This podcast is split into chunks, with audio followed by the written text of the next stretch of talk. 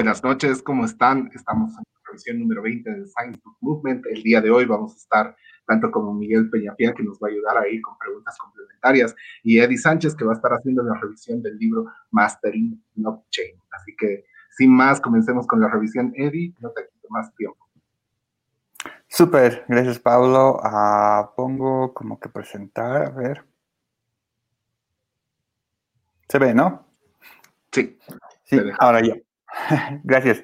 Eh, bueno, sí, hoy eh, vamos a hablar de un libro muy interesante que eh, lo leí, no me acuerdo si fue el año pasado o un poco más antes.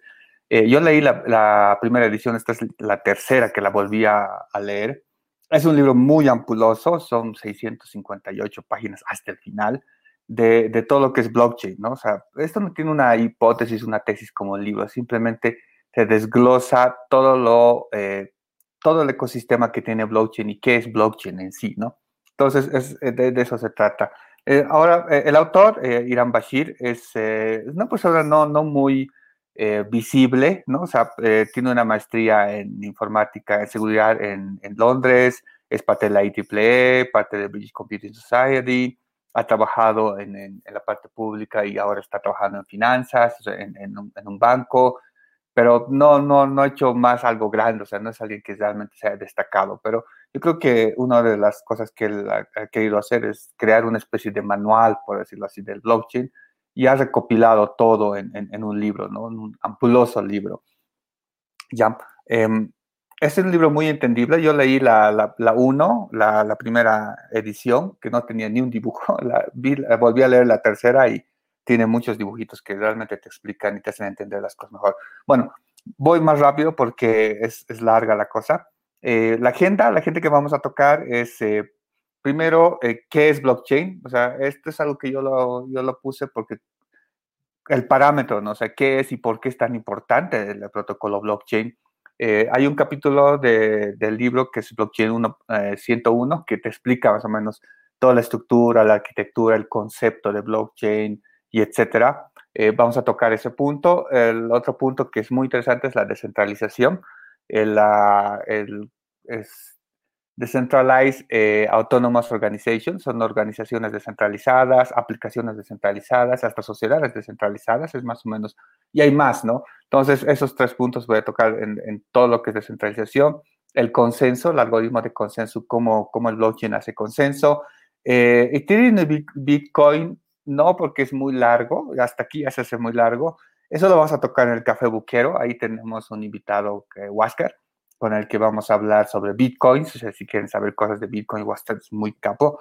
Y al final eh, vamos a hablar de tokenización, ¿no? O sea, pero solamente ICOs, ¿no? Eso solo, solo esa parte, porque hay muchas, muchas cosas que se pueden tokenizar. Entonces, eso es, eso es lo que vamos a ver ahora. La agenda. Em, empiezo con un, con una intro, ¿no? O sea, ¿por qué, ¿por qué blockchain? ¿Por qué es tan importante blockchain? Y esto me lo he sacado del libro eh, Blockchain Revolution, que ya lo revisamos también acá, de Don Tapscott. Entonces, él, él pone dos, dos escenarios muy interesantes. Primero, dice, nosotros tenemos una Internet de la información.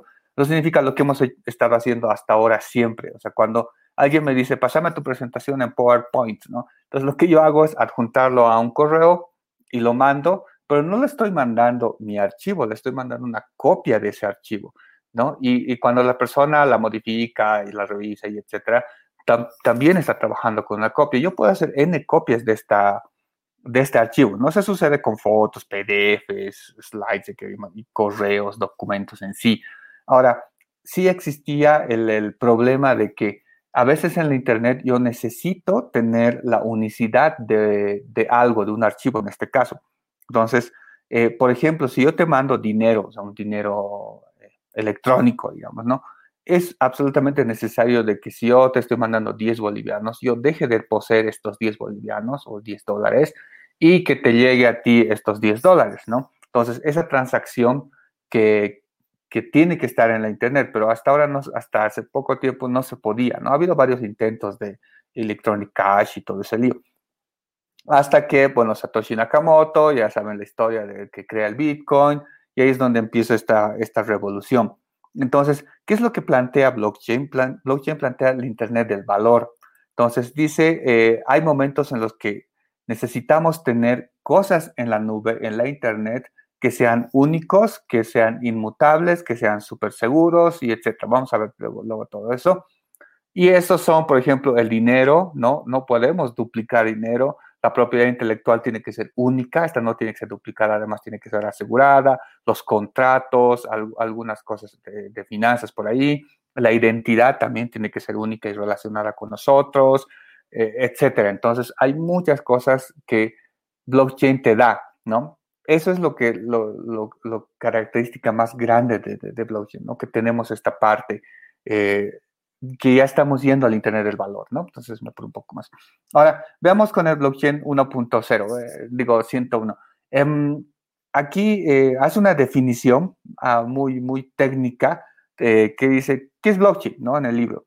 Blockchain es, es un es un sistema en realidad, punto a punto. Vamos a ver qué significa punto a punto, la comunicación de persona a, persona, ¿sí? pasando obviamente por la Internet.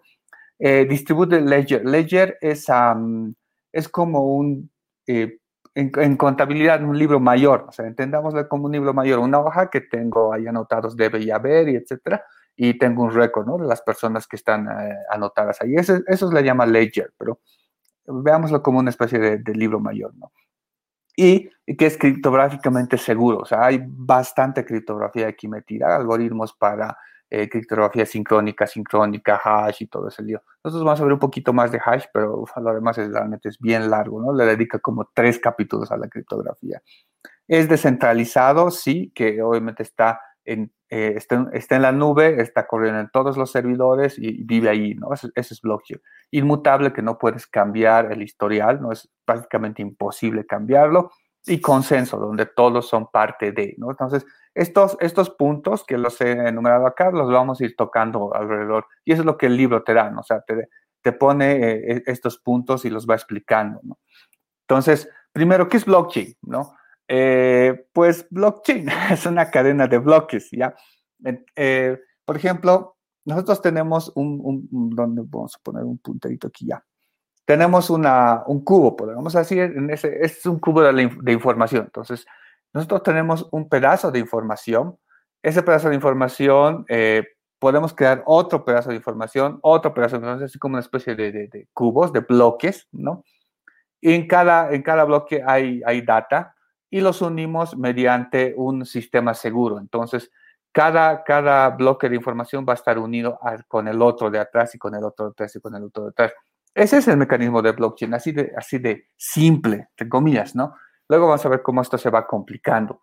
Pero, ¿para qué me sirve? ¿no? Veamos primero cómo es la estructura de blockchain. Ahí en el, en, el libro lo explica, eh, bueno, no tan gráfico, ¿no? Pero yo he tratado de hacerlo un poco más, más gráfico la cosa.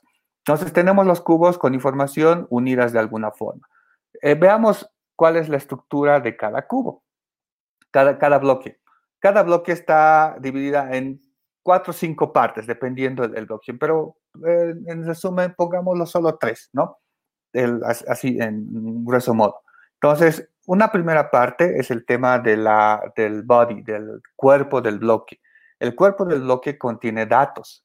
Entonces, estos datos es, eh, contiene el ledger ahí dentro. Entonces, veámoslo solo con datos. Entonces, ponga, supongamos que en un dato tú pones de quién, o sea, como una especie de correo, ¿no? Eh, ¿Quién está mandando algo? ¿A quién está mandando algo? ¿Y qué está mandando? Entonces, como un ejemplo, puedes hacer Bitcoin. O sea, si, si yo quiero transferirle a alguien pues, un Bitcoin, digamos, ¿no? Entonces, pongo el monto de quién a quién estoy transfiriendo y el monto. Entonces, eso es lo que se refleja en, una, en un ledger. O sea, imagínate un ledger como un archivo de texto común, así normal, ¿no? Donde tú vas a poder escribir una lista, ¿ya? Entonces, pongamos, somos cinco amigos, entre los cinco amigos vamos a escribir todos una lista y en esa lista vamos a anotar nuestros nombres, vamos a anotar nuestro debe y haber, o sea, cuánto tengo en saldo y cuánto estoy perdiendo, o sea, cuánto cuando transfiero a alguien, cuando le doy dinero a una persona, me resto el monto y le adiciona el monto a esa otra persona. Entonces, así de fácil, ¿no? Como el libro mayor. Entonces, eso es, eso es el ledger, simplemente es un, archivo de texto, ¿no? Entonces, este, este, este ledger lo pongo en el, en el, bloque, en la parte de la data, ¿no? Así es como voy construyendo, en, este caso, el, el bloque. Ya, ahora el, otro punto de la, del bloque es una función hash. ¿Qué es una función hash? Es, una, es un cifrado. Es, eh, aquí voy a dar un ejemplo mejor. Por ejemplo, tú tienes em, un archivo de texto, ¿ya? Un archivo de texto donde le escribes eh, Hello World, this is a simple text, lo que sea. Entonces puedes escribir cualquier texto posible. A este texto le aplicas una función matemática, ¿sí? Entonces, cuando esta función matemática es aplicada con este texto de entrada, te saca eh, otro texto, pero obviamente esto es como basura, está, está cifrado, ¿ya? Tú no puedes saber qué es, no tiene un patrón en sí, pero esto es súper largo, ¿no? De un hola mundo, tú puedes tener un texto súper largo dependiendo tu, tu función matemática, ¿ya? Entonces, esto es, esto es un proceso de cifrado totalmente simple, ¿ya? ¿Cuál es la diferencia entre un hash y otro tipo de, funciones de cifrado? Es que la función hash no tiene eh, función inversa. Entonces, eh, por ejemplo, en cualquier eh, cifrado, tú agarras un archivo de texto, le aplicas una función matemática de cifrado, eso te saca ah, un archivo basura como el que vemos ahí, y eso lo mandas por la internet, cualquiera que, la intercepta no la puede em, descifrar porque no tiene esta función, no, no, tiene em, la función con la que tú lo has cifrado, en el caso de que sea privada, digamos. Cuando le llega al destinatario, el destinatario tiene una función inversa. Con esa función inversa aplica a esta, a, este cifrado y vuelve a sacar el texto original. Así, funciona el, cifrado de llave privada, ¿no? Entonces, en la función hash no existe una función inversa, significa que no hay una función matemática que pueda sacar de esta basura al texto original. Entonces, ¿de qué nos sirve eso? Eso se utiliza bastante para saber, em, para asegurar em, código, o sea, para asegurar este archivo de texto de que realmente es esta, ¿no? O sea, significa que si yo pongo hola mundo, le pongo un cifrado, me saca algo, yo vuelvo a poner hola mundo con un punto, le aplico el cifrado y me saca absolutamente otra cosa. Entonces, cuando yo comparo los cifrados, sé que esto ha cambiado, ¿no? Entonces, para eso sirve hash. En este caso, esta función hash tiene el, el, cifrado de todo el bloque. Significa que cualquier cosa que yo cambie en el bloque, sea un punto, la función va a cambiar, ¿no? Entonces, esto me asegura de que este bloque es único, o sea, este bloque no puede ser cambiado, ¿no? Entonces, ese es un punto. El siguiente es cómo yo aseguro de que eh, la, la, relación de mis bloques puede ser eh, seguro, ¿no? Es bien fácil. El primer bloque, eh, el primer bloque no tiene una cabeza de cifrado, o sea, un bloque, se llama un bloque génesis, ¿no? Entonces, el segundo bloque lo que contiene es la función hash de este, o sea, la función hash, no, el segundo bloque contiene la, función hash de este bloque, de, su bloque anterior. Significa que esta, este bloque le hago un hash y la pongo en la cabecera de esta, ¿no? A este bloque le, hago otro hash más su cabecera y lo pongo en la cabecera de esta. Y así sucesivamente, ¿no? puedo crear, cada 5 o 10 minutos voy creando un bloque. Entonces, ¿esto qué me asegura? De que va a haber una relación entre estos dos y cualquier cosa que yo cambie, esto se va a romper. Entonces, significa que este hash, por ejemplo, este tiene un hash de 1A4B, que lo pongo en el hash de este, ¿no ve? Entonces, este tiene otro hash y lo pongo en el hash de este. Ahora, ¿qué pasa si algún hacker o alguien entra al, blockchain y de repente eh, la cambia? O sea, la rompe, cambia absolutamente cambia una coma, cambia un punto, cambia algo, ¿no? Entonces, la función hash de este nuevo bloque cambiado va a ser absolutamente otra cosa y no va a coincidir con la, con la que tiene el bloque de adelante. Entonces, esto se va a romper, ¿no? Y ya vamos a ver más adelante cómo el algoritmo de consenso agarra los, los, eh, los blockchains que no, no están no coinciden y directamente no los toma en cuenta, ¿no? Así es como asegura esto. Entonces, esto, esto asegura la inmutabilidad. Esto significa que si yo quiero cambiar absolutamente algo en este bloque, en, este blockchain, va a ser totalmente imposible, ¿no? Porque vas a ver más adelante que al ser este, esto distribuido, yo tengo que cambiar esto, no sé, en 2.000 o 3.000 máquinas en menos de 5 minutos, ¿no? O sea, totalmente imposible. Esta es una parte, ¿no? Eh, la parte de seguridad y la de inmutabilidad que acabamos de ver. Segundo, eh, ¿qué es una tecnología de eh, Distributed Ledger Technology? Los DLT se le llama. ¿Qué significa? Que este, habíamos dicho que Ledger es como un libro mayor, ¿no? Donde yo anoto quién soy, cuánto tengo, qué datos de información tengo, y etcétera. Lo que quiera yo puedo poner en este, en este archivo. Esto yo lo distribuyo a cada uno, o sea, cada persona o cada computadora tiene un blockchain y tiene una copia idéntica de todo.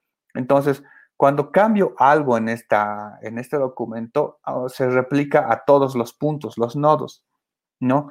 Entonces, eso hace que cada, que cada persona o cada computadora tenga una, una copia de esto y después un consenso para empezar a sincronizar esto.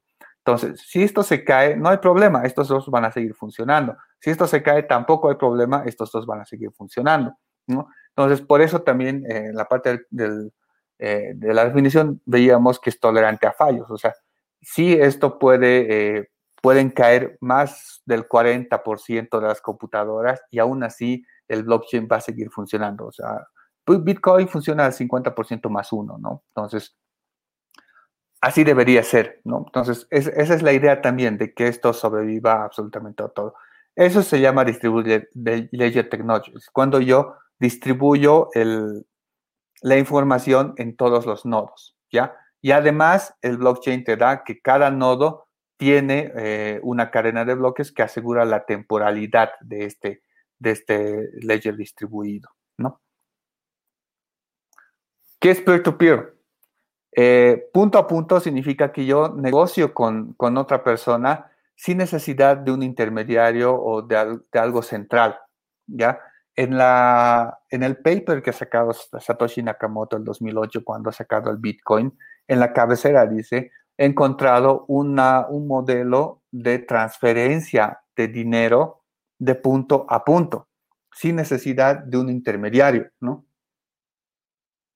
Esto es algo bien provocativo porque en nuestro concepto el valor del dinero le da un banco central o un país, ¿no? Inicialmente el banco central. Entonces, si tú transfieres dinero, yo tengo mi cuenta bancaria a 10 dólares, ponte, y quiero transferirle a Pablo, ¿no? Le Pablo 10 dólares. Entonces, no es que yo le esté pasando mi dinero, simplemente el banco está haciendo esa transferencia en su base de datos y es algo, es, es algo que existe en la data del banco, no es algo físico ni nada de eso. Entonces, si necesitas un banco, un gobierno o algo que valide eh, la transferencia de algún valor en la Internet. Entonces, en este caso, llega Bitcoin y dice, no, no necesitamos un banco, podemos hacer economía entre personas sin necesidad de, de alguien central. Entonces, esto es algo súper disruptivo porque eh, funciona, o sea, funcionó. Hace muchos años funcionaba con el tema de las culturas Kabbalah, ¿no ves? Cuando empezaba, el troike, digo, cuando empezaban a, cambiar bienes en sí. Entonces, en este caso, Bitcoin sí tiene un valor de 13 mil dólares, lo que está costando el Bitcoin actualmente, pero no necesita ni un banco ni de un país para vivir. Entonces, tú puedes tener un valor en la nube y, y funciona, o sea, lo puedes cambiar a dólares, lo que tú quieras. Entonces, sí existe un valor y el valor lo damos nosotros, ¿no? A eso se le llama eh, transferencia punto a punto, o sea, cuando hay una situación central. Y, eh, y obvio, o sea, cada, cada punto también tiene un ledger. Toda la transferencia se hace en un ledger, ¿no? En un, en un documento. ¿Qué es el consenso? Consenso significa de que, eh, ¿qué pasa si, o sea, las preguntas clásicas, ¿no? ¿Quién pone el próximo bloque? ¿O cómo sabemos que eh, que el bloque que se ha originado o la transacción es válida y no hay, no hay alguien que esté falsificando en los nodos, ¿no? ¿Cómo nos aseguramos nosotros? Ya que no existe un banco que nos va a dar esa credibilidad, debemos creer entre nosotros, pero no creemos en sí en nosotros, ¿no? Creemos en el código, en, en la nube, en el blockchain. Entonces, ahí existe el algoritmo de consenso, ¿ya? Hay N formas, ¿no? Proof of work, proof of stake y todo eso, N.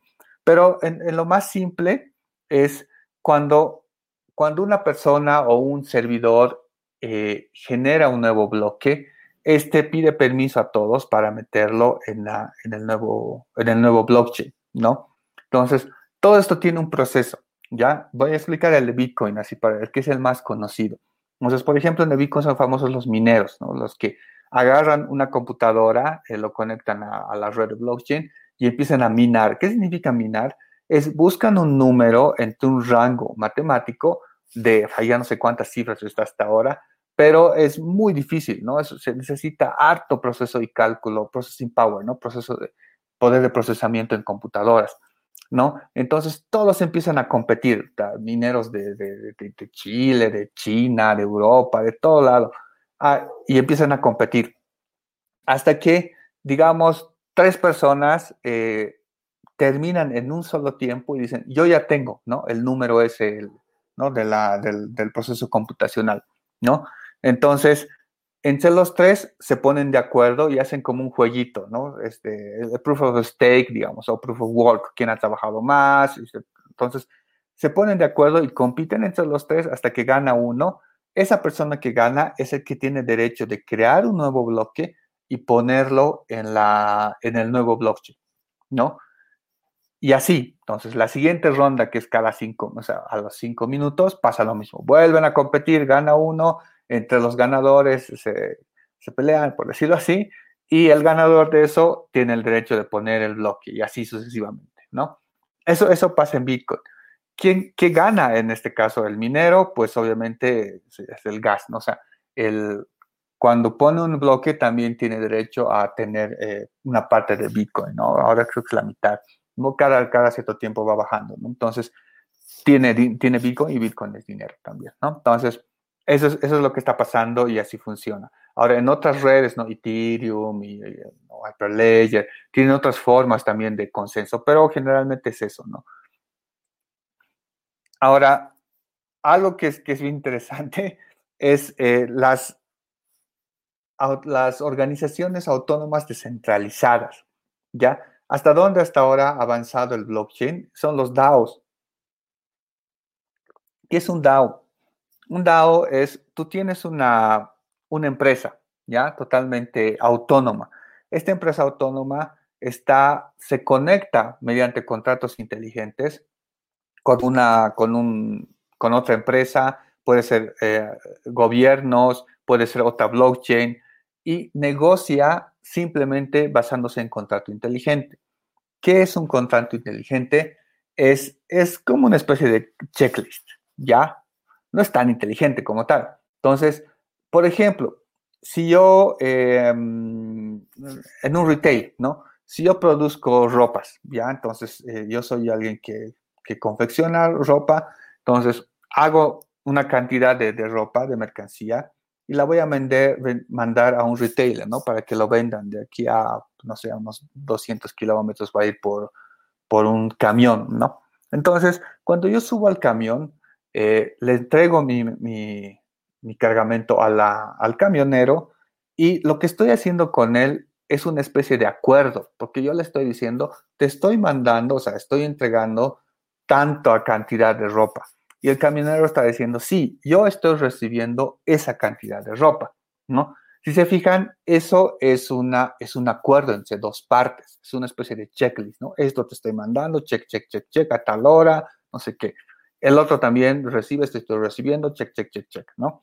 Entonces, eso es un agreement, eso es un contrato, ¿sí? Cuando el camionero llega hasta la tienda, le entrega lo mismo, le dice, te estoy entregando tal cantidad de ropa, te estoy entregando en estas condiciones, en este tiempo y bla, bla, bla, bla, bla ¿no? Y, él, y la, la, persona de la tienda también hace lo mismo, recibe, ¿no? Estoy, estoy recibiendo esto, bla, bla, bla, bla, bla lo propio. Eso también es otro contrato inteligente, ¿no? Ese es un contrato, ¿no? Entonces, a todo este ecosistema en la, en la blockchain, como es una red eh, global, entonces ahí en, Ethereum ha salido lo que es contratos inteligentes, donde esos acuerdos ya está eh, gobernado por código, ¿no?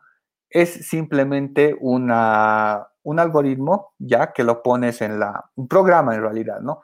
Que lo pones en la blockchain y ese programa es inmutable. Significa que si pones una regla de que me tienes que entregar esto y yo tengo que recibir esto bajo estas condiciones y esto va a costar tanto, tú me tienes que pagar por transportártelo, es este monto, yo te tengo que pagar por recibir ese otro monto, entonces todas esa, esas reglas la pones en la blockchain y en cuanto eh, entregas la mercadería, haces el check, automáticamente eso se ejecuta y el dinero que está ahí, que generalmente es cryptocurrencies, se entrega a quien tiene que entregarse. O sea, es totalmente automático, ¿no? Cualquier acuerdo se pone automático. Ese es un contrato inteligente, ¿sí? Entonces, la idea de los DAOs es que son organizaciones que trabajan a puro contratos inteligentes con sus pares, ¿no? Son autónomas y no necesitan de nadie para vivir, ¿ya? Hay un ejemplo muy bueno que da Andrés Antonopoulos en, su libro Internet of Money, eh, que habla, por ejemplo, de coches autónomos, ¿no? Él dice, en el futuro, cuando esto de los coches autónomos sea totalmente normal, los mismos coches van a tener una economía propia. Significa que el coche va a tener su propio, eh, o sea, sus propios abogados, va a tener sus finanzas ya en un contrato inteligente, los servicios lo van a dar ellos mismos, o sea, tú cuando pones el celular, necesito taxi, entonces el coche es autónomo, se conduce solo, entonces se va a activar, va a venir, te va a recoger, le vas a pagar por criptos, eso se va a ir a su sus finanzas, eso se va a distribuir con las personas que le hacen mantenimiento, se va a distribuir con las personas que, que lo limpian, con las personas que le alquilen el lugar, entonces todo eso va a ser automático, no necesita intervención de humanos, ¿no? ¿Puede ser posible? Sí, ¿no? O sea, puede ser posible. Entonces, eso es más o menos lo que son las organizaciones autónomas descentralizadas. Ahora, eh, sociedades autónomas descentralizadas. Sí, hay, hay, bastante avance con el tema de identity, por ejemplo, ¿no? Hay, hay ya blockchains de identidad donde tú puedes poner tus datos de identidad, no dependes de un gobierno, no dependes de algo, simplemente tú vas poniendo tu, tu, identidad en la blockchain y de acuerdo eso le vas dando permiso a quien quieras para empezar a interactuar tanto con personas como con empresas en sí. ¿no? En Singapur hay también una, Em, una blockchain que ya es, es del gobierno, donde ponen todos los certificados de educación de todo Singapur y hay varios que se están uniendo a esto. Entonces, universidades que gradúan, institutos, todos los que tienen un certificado, o sea, una carrera de vida que tú vas haciendo, estudiando, todo ese certificado se va poniendo a la blockchain. Imposible de falsear, nadie puede eh, cambiar eso. Entonces, cuando tú vas a un trabajo, simplemente verifican que si has hecho esa carrera y obviamente todos tus certificados son reales porque la universidad la ha subido, ¿no? Entonces, ese, ese tipo de ecosistema están haciendo, ¿no? Eso, es parte, parte también de la, de, la, de la carrera de las personas, ¿no? Entonces, ya son sociedades autónomas descentralizadas, donde ya trabajan bastante con blockchain, ¿no? O sea, contratos también con, con, con empresas y etcétera. Todo lo que tú más o menos puedes ver como descentralizar, se, puede, se puede o ya se está probando, ¿no? Con cositas en blockchain también. ¡Ah! me quedan dos minutos. Ya, ya más o menos estoy llegando casi al final. Eh, hay algo bien interesante que son las ICOs. Ya, para, para explicar qué es un ICO, expliquemos qué es un IPO. Un IPO es un Initial Public Offering, ya muchos ya, ya lo conocen, pero la forma más sencilla de, de, explicar un IPO es, yo tengo una startup, ¿no? Una startup, una empresa, lo que yo quiera, de repente necesito plata, ¿no? Entonces decir, necesito, ponte 100 mil dólares. Eh, y eso es una inversión. Entonces lo que hacen algunas eh, compañías es poner toda su, su, necesidad en, acciones, o sea, toda la empresa la ponen en acciones y esa la ofrecen en un mercado que es la bolsa, ¿no? Salen a bolsa y obviamente todos compran esa, esas acciones, ese papel y eh, de acuerdo a eso, eh, la, empresa recibe dinero por, todo lo que han comprado las acciones y con ese dinero crece, ¿no? O sea, se invierte a sí mismo, se reinvierte, crece y la idea es que esa empresa valga más, ¿no? Eso es lo que, lo que hace. Entonces, la empresa vale más y eh, obviamente los, que han invertido, sus acciones van a ir subiendo. Ya ellos pueden revender a la, empresa las acciones para recuperar su dinero en un cierto tiempo o, o simplemente las mantienen. Eso ya hay reglas por ahí, ¿no? Pero el, lo simple de esto es, es, fácil, ¿no? Necesito plata, vendo acciones y las acciones se convierten en dinero, con eso me financio y bla, bla, bla. El clásico ICO, lo más simple posible. Ahora, ¿qué es un ICO? Un ICO es Initial Coin Offering. Es exactamente lo mismo, similar, pero yo, mi empresa, la tokenizo. Significa que eh, todo el valor de mi empresa lo convierto en tokens. Son, tokens es como una moneda eh, digital, virtual, pero inactiva, ¿no? Es un, como un título valor, básicamente. Entonces, yo lo tokenizo y lo pongo en oferta en un mercado AICO. Y lo que hacen las personas es transaccionar esta, estas, estos tokens por criptos, ¿no? O por dólares también puedo comprar, ¿no? Entonces, me dan, me dan cryptocurrencies o me dan dinero por mis tokens, ¿sí? Y yo me capitalizo. Con este, con este dinero yo voy creciendo, hago lo que tengo que hacer y automáticamente de alguna forma, no tiene que estar en white paper eso, de alguna forma hago que los tokens que he vendido revaloricen, tienen que valer más. Entonces, al valer más, estas personas que son las poseedoras del token, ellos pueden o venderla o luego recambiármela, o sea, revendérmela a mí, y etcétera, etcétera. Y ahí se ve también eso. Pero son como acciones, simplemente los tokens están valiendo más, ¿no? Eh, esto ya se hace, ya, ya, hay varias empresas que han salido a, tokens, ¿no? En un rato ha sido como un hype, luego ha bajado. ¿Por qué? Porque había bastante fake, ¿no? Bastantes em, personas eran engañadas por esto, ¿no? Pero eh, sí, sí ha funcionado. Los ICO markets todavía siguen, todavía se está puliendo, ¿no? Este modelo. Lo interesante es que esto no necesitas una bolsa de valores, no necesitas eh, todo ese lío de una empresa para salir a token, es bastante riesgo, pero hay muchas personas que están invirtiendo en cosas que son súper interesantes, ¿no? En, en, temas de inversiones y token. Y obviamente, o sea, tú puedes invertir en una empresa en, China, en cualquier lado del mundo, tranquilamente, ¿no? Entonces, eso es lo, lo, lo interesante del AICO. Y listo. Yay, 32. a temas pendientes que me ha faltado, pues el libro es muy amplio, ¿sí? Si, si realmente quieren leerlo y quieren entender el blockchain, es muy recomendable, ¿no? Em, no hemos tocado muy a fondo eh, algoritmos de consenso, que es muy interesante también, cómo estos algoritmos hacen, o sea, cada, cada blockchain tiene algoritmo de consenso distinto, ¿no? Entonces, eso depende, Ethereum tiene una cosa, eh, Bitcoin tiene otra cosa, Hyperledger tiene otra forma, y etcétera, ¿no? tokenización, se pueden tokenizar absolutamente todo lo que la imaginación diga. Obviamente que funcione, que no es otra cosa. O sea, yo estaba en un proyecto para tokenizar terrenos, o sea, terrenos, metros cuadrados, cada metro cuadrado es un token, haces un algoritmo para revalorizarlo. Entonces, hay, hay como que hay formas de, de, que cómo la economía el mundo real puedes manejarlo desde esta forma. Eh, no hemos visto Web 3.0, Web 3.0, Web 3, no, no es 3.0. Web 3 es como que la, eh, es como la web que conocemos, es como navegar, pero en un ambiente totalmente distribuido. Ya no, ya no, ya no dependes de una empresa, Amazon o Google, que te, que te valide una, una identidad, ¿no? O sea, viajas con una identidad propia en, en ecosistemas o en sistemas en los que te aceptan este tipo de autenticación, digamos, ¿no?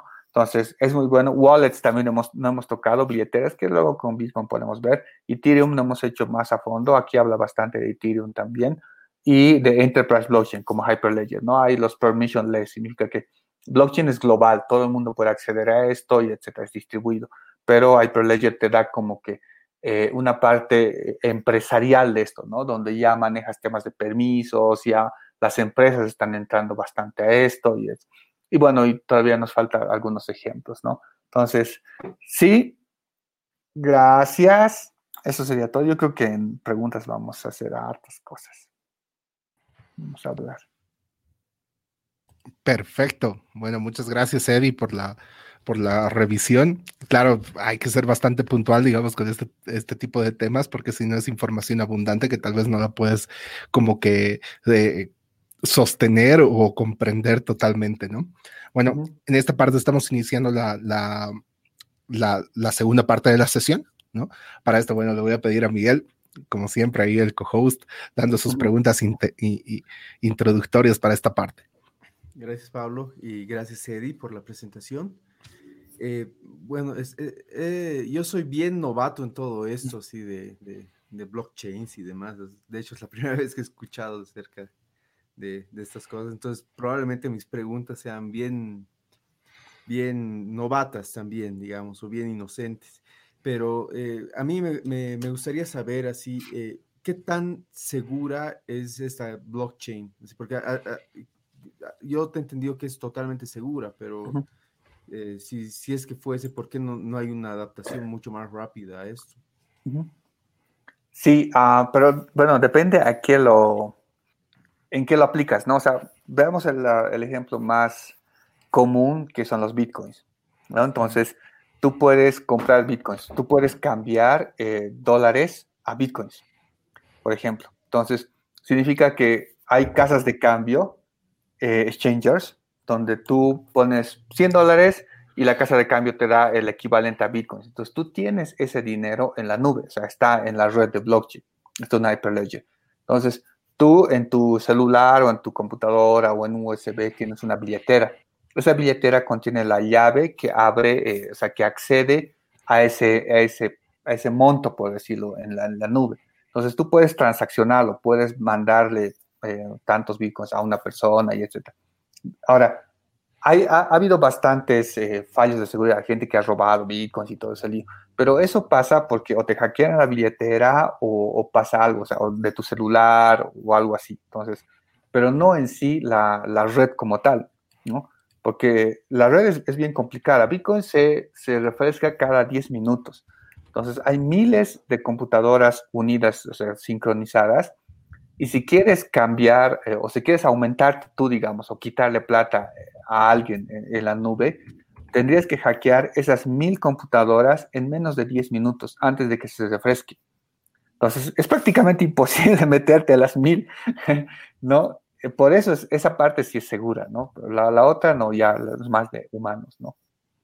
Claro, entonces capaz eh, el futuro mismo de las transacciones financieras y demás esté, digamos, tanto en los bitcoins y, criptomonedas como en los bancos eh, que adopten este tipo de tecnologías, ¿no? Ya lo están. O sea, em, hay una, hay Cordat, que, eso, que es un proyecto también, hay otro, em, hay, un, hay un grupo de, de, bancos, que son los 3, 3M, creo que se llamaban, que se han unido para investigar y cómo ellos podrían generar una, una blockchain privada de solo bancos para transacciones y remesas generalmente, ¿no?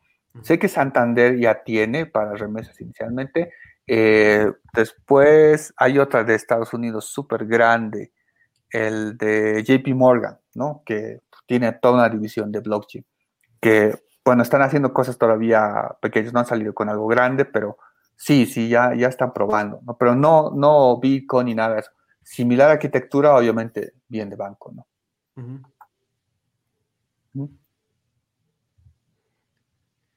Eh, bueno, y una, una, cosita más que te quería preguntar justo acerca de, de, esto, es que, ah, ¿tienes alguna estimación de, de qué tanta qué tantas instituciones, digamos, están adoptando ese tipo de, tecnologías y hay obviamente prospectos de que al final se termine imponiendo, ¿no?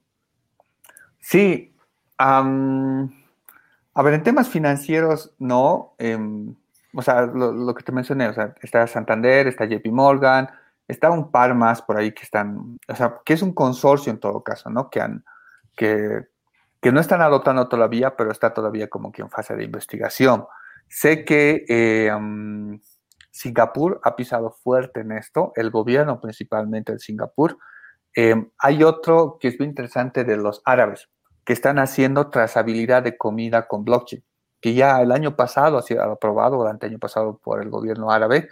Entonces, ellos han puesto una blockchain eh, a nivel global de árabes y lo que hacen es la trazabilidad de comida, o sea, de dónde, o sea, dónde se siembra esta comida, qué semillas tiene, quién lo cosecha, en qué tiempo se cosecha, en qué camión está viniendo al mercado, por qué trancas pasa hasta llegar al supermercado. Entonces, cuando tú compras algún alimento ahí vegetal, eh, hay un código, ¿no? Puede ser cualquiera, eh, QR, lo que sea, entonces tú escaneas y eso se conecta a la blockchain porque es una base de datos global donde tú puedas ver desde que se ha concebido la semillita hasta que ha llegado a tu mesa, ¿no?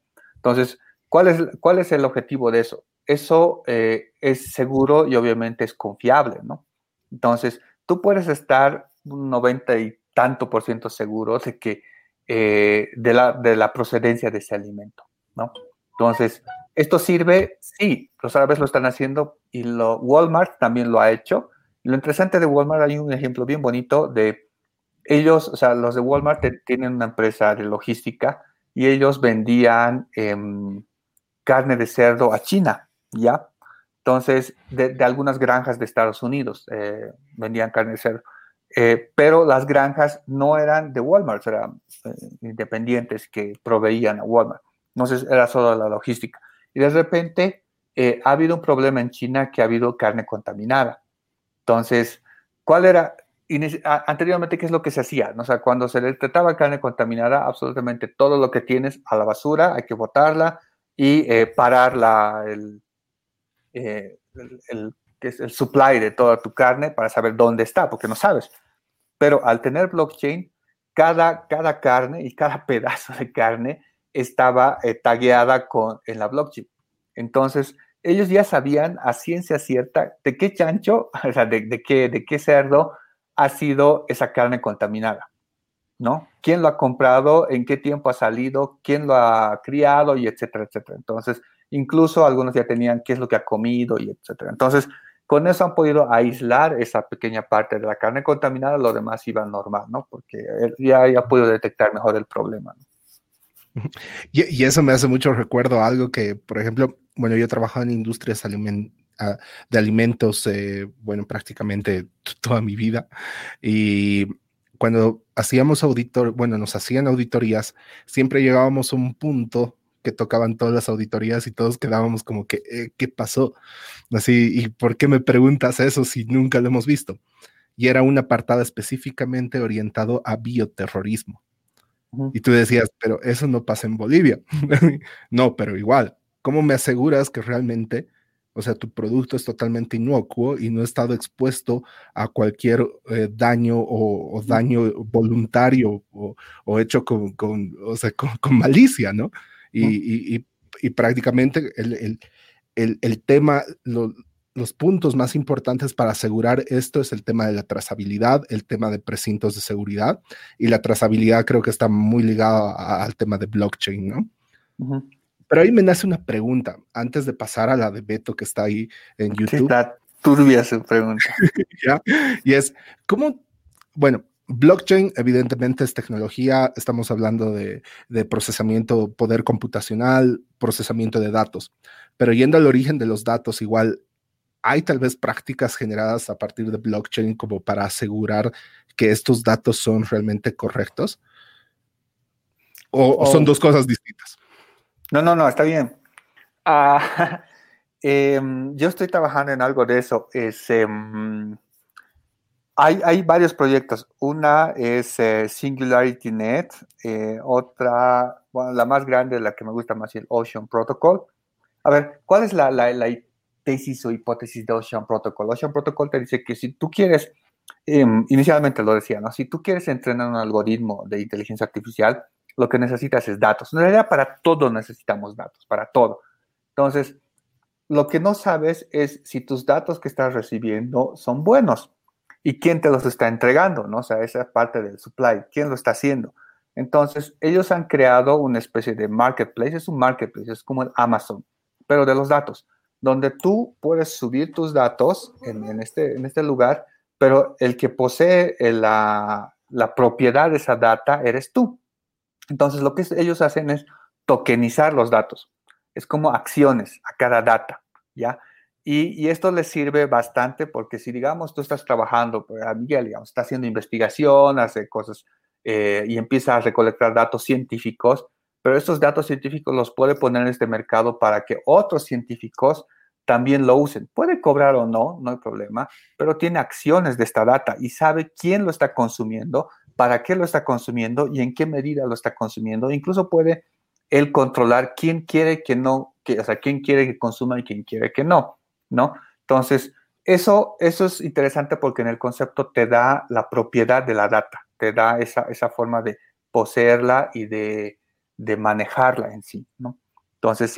y por ese motivo la vas a cuidar, digamos, de cierta manera. Sí, la, puedes cuidar e incluso puedes hacer una economía ahí dentro. O sea, si tú, digamos, eh, por ejemplo, eh, volvamos al, tema de Miguel, él está haciendo eh, alguna investigación sobre astronomía y etcétera. Entonces empieza a recolectar data y esa data la sube a la, a la internet, pero él no tiene los skills de eh, algún ingeniero de datos o inteligencia artificial que pueda hacer algún eh, modelado de, de, data. Entonces, utiliza su data, pone el algoritmo hace una mezcla, o sea, hace una solución, pero alguien que compre la solución, como, como Miguel tiene la propiedad de la data, la otra persona tiene la propiedad del algoritmo, el que ha, el que ha comprado le, eh, les paga a los dos, ¿no? O sea, es como si tuvieses acción de todo eso.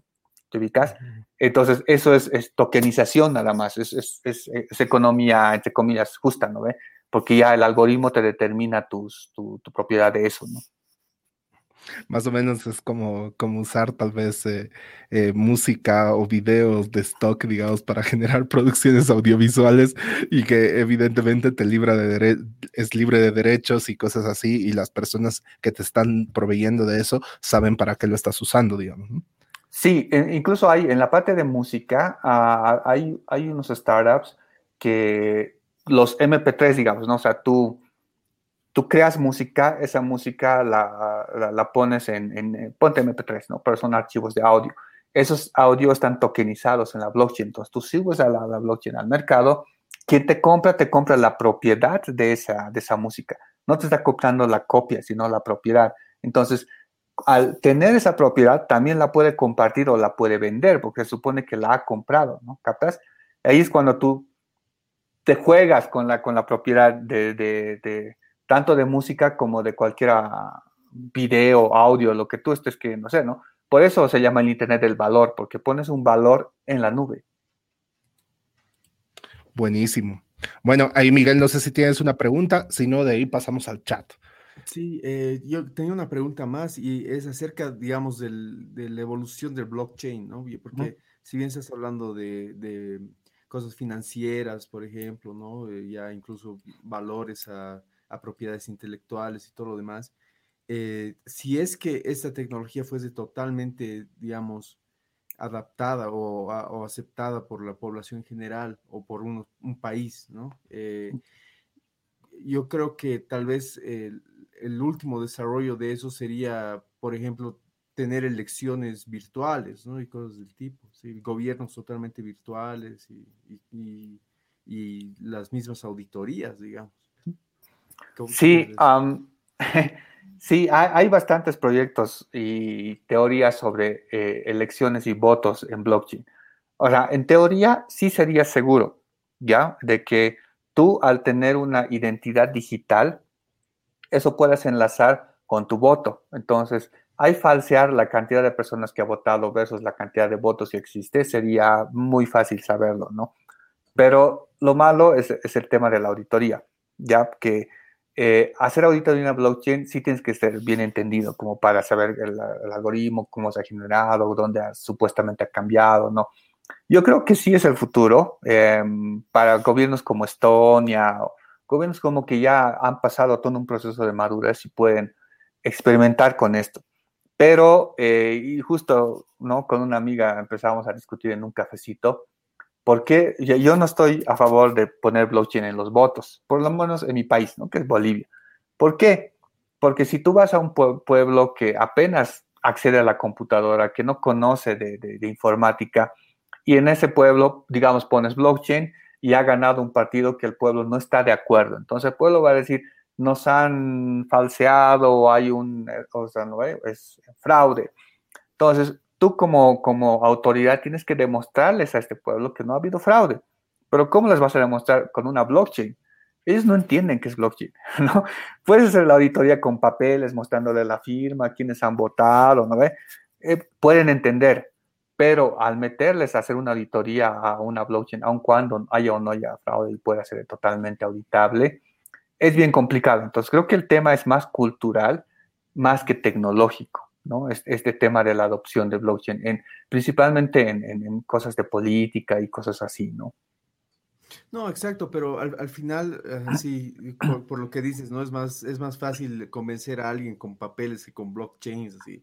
Yo creo que al final, si, un, si una porción de la población está totalmente terca o totalmente mm. empecinada en que su voto es el correcto y es la mayoría, no tienes con argumento con, con con el que batallar contra ese tipo de cosas, ¿no? Entonces, yo creo que al final, digamos, es un proceso solamente social, ¿no? Si la sociedad, si los, digamos, más entendidos están totalmente de acuerdo que es el proceso más justo y más seguro de todos, entonces ¿por qué no hacerlo? ¿no? Obviamente están las adaptaciones a la tecnología y demás, y que no va a pasar en el futuro próximo, ¿no? Pero tal vez a un futuro lejano sea sí. una buena se, se, podría, por ejemplo, la cadena de custodia, ¿no? Cuando tú ya cifras, o sea, agarras una caja de, de votos en papel, le pones un sello, un QR o cualquier código, y en ese código dice cuántos papeles tiene, y eso le pones al camión, el camión tiene un código también, cuántos cuántas cajas está llevando, o sea, todo ese proceso, ahí sí podrías implementar blockchain porque podrías saber dónde se ha detenido, cuántas cajas eh, inicialmente había, cuántas han llegado, cuántos papeles había, si realmente estos papeles son los originales que estaban en esta caja. Todo eso se puede hacer con blockchain. Buenísimo. Perfecto, bueno, pasemos al chat. Tenemos a Beto Saavedra que nos uh. dice, ¿qué opinas de las C BDC, Central Bank Digital Currencies. ¿Y cómo ves su posible uso en Latinoamérica? Ay, Beto, eh, Beto es un forward thinking. Ah, no, en Latinoamérica lo veo bien complicado, ¿sabes? Inicialmente como países, eh, Venezuela dado el primer paso haciendo petro, pero lo malo de, la, de los digital currencies hechos por, por países o por grupos, en este caso como LATAM, es el tema de eh, qué pones por detrás para sostener esto, ¿no? Por ejemplo, Venezuela ha tenido la, brillante idea de decir, voy a sacar monedas digitales llamadas petro, pero por detrás las voy a mantener con petróleo, ¿no? Entonces, el petróleo va a garantizar el valor de, esta moneda, ¿no? Entonces, va, a ser ese equilibrio entre lo, lo, terrenal hasta lo digital. Ahora, lo malo es que ya, yo te puedo comprar 10, 20 petros, no hay problema, pero si ese petro está ligado al valor del petróleo, pero, oh, sorpresa, tu petróleo no vale nada. Entonces mi moneda en sí no va a valer nada. Y es como que existe ese, divorcio. Ahora, en, el tema de hacer cosas eh, en la TAM, yo creo que hay que ver con qué nos sostenemos, o sea, cuál va a ser lo que va a sostener este, este cryptocurrency o algo, o este banco central que vayamos a, crear, ¿no? Eh, no, no le veo un, sostenimiento todavía político. Yo creo que es más tema político que técnico. Técnicamente se puede hacer mil cosas, pero es tema político, ¿no? Entonces, el que está dando grandes pasos es China. China ya está queriendo sacar su currency digital chino yuan, pero obviamente tiene, tiene ahí sus, sus buenas intenciones de expandirse y, obviamente influenciar con su economía, ¿no? Y mediante una cripto lo va a poder hacer. O sea, tú vas a poner, comprarte yuanes aquí, pleple, con tu celular y pagar comprarte cosas en China y etcétera. O sea, te las va a poner súper fácil, pero eso va a hacer que se expanda un poco más. Pero hay teorías por ahí que se pueden ver. No lo veo tan factible. Y aparte creo que también es un tema social, ¿no? El hecho de eh, la confianza hacia el valor que se le da a la moneda, ¿no? Tal como lo que decía tal vez Yuval y el hecho del, del valor del dinero, digamos, ¿no? Que es algo imaginario, ¿no? Entonces, bueno, pero para no darle larga, vamos a lo siguiente. Nos dice Enrique Velázquez, ¿una empresa sola puede usar blockchain? Por ejemplo, para trazabilidad con proveedores, ellos serían juez y parte. ¿Cuál es el mínimo de participantes? Muy buena pregunta. Eh, mm, no, yo creo que para, para hacer blockchain tienes que ver si realmente es para hacer un blockchain. O sea, si vas a hacer un sistema grande o alguna solución, y puede ser una base de datos, simplemente haz como base de datos, no hagas blockchain. La idea de blockchain es que globalices cosas o es que distribuyas cosas o es que realmente hagas una disrupción en alguna cosa. Por ejemplo, es una empresa de bienes raíces, entonces no, bienes raíces no voy a decir, te voy a dar tokens para que puedas pagar mis bienes raíces. No tiene sentido, ¿no? O eh, a, una, universidad, digamos, una persona me dice, yo quiero hacer certificados blockchain de la universidad, pero si solo va a servir para tu universidad, no tiene sentido, ¿no? Entonces, haz, para más bien unirte con todas las universidades para que los certificados tengan cierta relación y con empresas para que puedan corroborar que esos certificados originales. Y ahí tiene un poco más de sentido, digamos. Entonces, es, este tema es, es, es un poco más amplio de cómo podrías implementar blockchain como tal, ¿no? Como empresa. Yo, por ejemplo, estoy con un proyecto actualmente para hacer blockchain, pero con tema de minería. O sea, todo el recurso natural que tú sacas de, la tierra se genera una, eh, igual un, valor en la blockchain y eso va trazando, o sea, la trazabilidad desde sacar el mineral hasta que se convierta en una joya, digamos, eso debería estar en una trazabilidad de blockchain. ¿Por qué? Porque todas, muchas empresas, tanto eh, públicas, privadas eh, o, algo así, intervienen en esa cadena. Entonces, unirlos a todos es complicado, pero con una blockchain sí se podría. Entonces, para ese tipo de cosas sí se puede blockchain. Buenísimo. Bueno, tenemos acá dos preguntas de Verónica Vaca. Eh, te las voy a poner en secuencia. ¿Qué opinan sobre la especulación en precios de criptomonedas? Número uno. Y número dos, ¿consideran que se puede indexar el valor a bienes tangibles, oro, oro petróleo, bonos de carbono? Ya, la, primera pregunta la vamos a responder en unos cinco minutos, porque nos vamos a ir al café buquero en, Discord. Ahí va a estar eh, Huáscar. sabe mucho de, de bitcoins. Entonces, él te va a responder todo el tema de especulación y cómo, cómo funciona esto, ¿no? Entonces ahí como que para todos que se vayan al café buquero. Em, segundo, eh, ¿se pueden indexar el valor bienes tangibles? Sí, se puede, ¿no? Se puede, petróleo, bonos de carbono.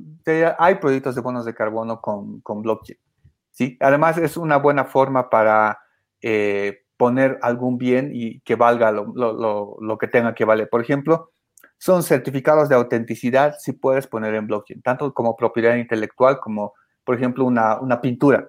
Entonces, una pintura le sacas un certificado digital, la pones en la blockchain y cualquiera que compre la pintura puede verificar si eso es real o no. Entonces, ese tipo de cosas sí se puede hacer, ¿no? O sea, valores como el oro también, ¿no? En minería sí, sí, sí se puede.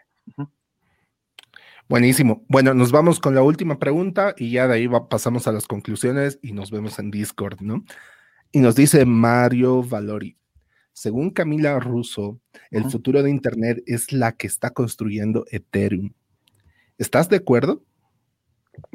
Ya, todavía me falta leer el libro de Camila Russo. Y es más, lo tenemos que invitar a, una revisión. Em, ah, depende. Sí, yo también creo que el futuro es, es Ethereum, ¿sí? Pero no le quitaría a cierto protagonismo a, Bitcoin porque le da el valor. O sea, hasta ahora de alguna forma Ethereum no ha podido competir con, Bitcoin con el tema monetario. Pero eh, lo bueno de, Ethereum es que ha metido contratos inteligentes. Ese ha sido su hit grande. Tú puedes poner contrato inteligente a todo. O sea, eso es lo bueno de Ethereum. Pero no, no, yo creo que el futuro, el futuro va a ser Ethereum, pero va a haber algo más adelante que le va, le va a romper todavía. No está maduro el, el tema de blockchain hasta ahora. Hay mucho por descubrir, mucho por donde aplicar, ¿no? Listo, buenísimo. Muchas gracias a todos, a todos los que han seguido la transmisión. Vamos a pasar a, bueno, a la, a la, parte de las conclusiones ahí para comenzar. Bueno, Miguel, no sé si quieres acortar algo, si no, de ahí pasamos a Eddie directamente. Sí, vamos directo con Eddie. Gracias, Eddie. Ha sido bien esclarecedora la charla.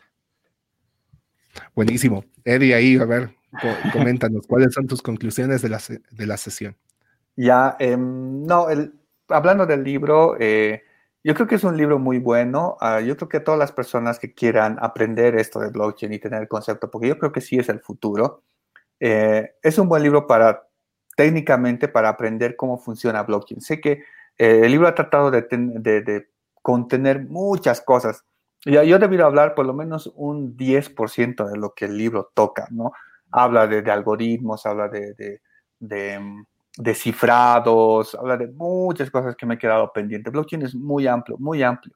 Pero eh, más o menos espero que hayamos tenido algún reference, ¿no? De todo lo que es esto. Y no lo tengamos miedo, ¿no? A, a, meternos más a, a, no solo a especular, sino a usar esto. Eh, yo tengo, por ejemplo, los, yo uso Brave y ahí son los BATs, o sea, los, el Brave Attention Tokens. Tú puedes ganar tokens navegando por Internet. La gente te paga por la atención que le pones a su página. No es algo chiquitito, pero puedes empezar a experimentar un wallet, ¿no? una billetera y te compras algún Bitcoin o te compras Ethereum, haces transacciones o, algo así. Entonces, es, es, muy bonito el futuro que se viene porque esto ya es más descentralizado. O sea, ya, ya empieza a conocer otro mundo donde puedes tokenizar todo y bueno, eh, no sé, usar las herramientas que existen, ¿no? Buenísimo. No, muchas gracias, Eddie. Bueno, ahí simplemente para complementar, Mario Valori te mando un abrazo y dice muchas gracias. Eh, bueno, Muchas gracias a todos porque nos han dado parte de su tiempo, que creo que es lo más valioso que tienen. Esperamos que nosotros hayamos dejado algo de valor para ustedes. Entonces, simplemente me queda invitarlos a que, a que entren al servidor de Discord para continuar esta conversación. Pueden hacerlo a través de bookmovement.co diagonal Discord. Vamos a estar tal como lo dijo Eddie con Huáscar Miranda, que es experto en criptomonedas y específicamente Bitcoin. Así que vamos a hablar sobre el tema y vamos a poder eh, resolver cualquier duda que tengan al respecto. Así que bueno, sin más, eh, nos vemos y muchas gracias. Que les vaya muy bien. Chao, chao.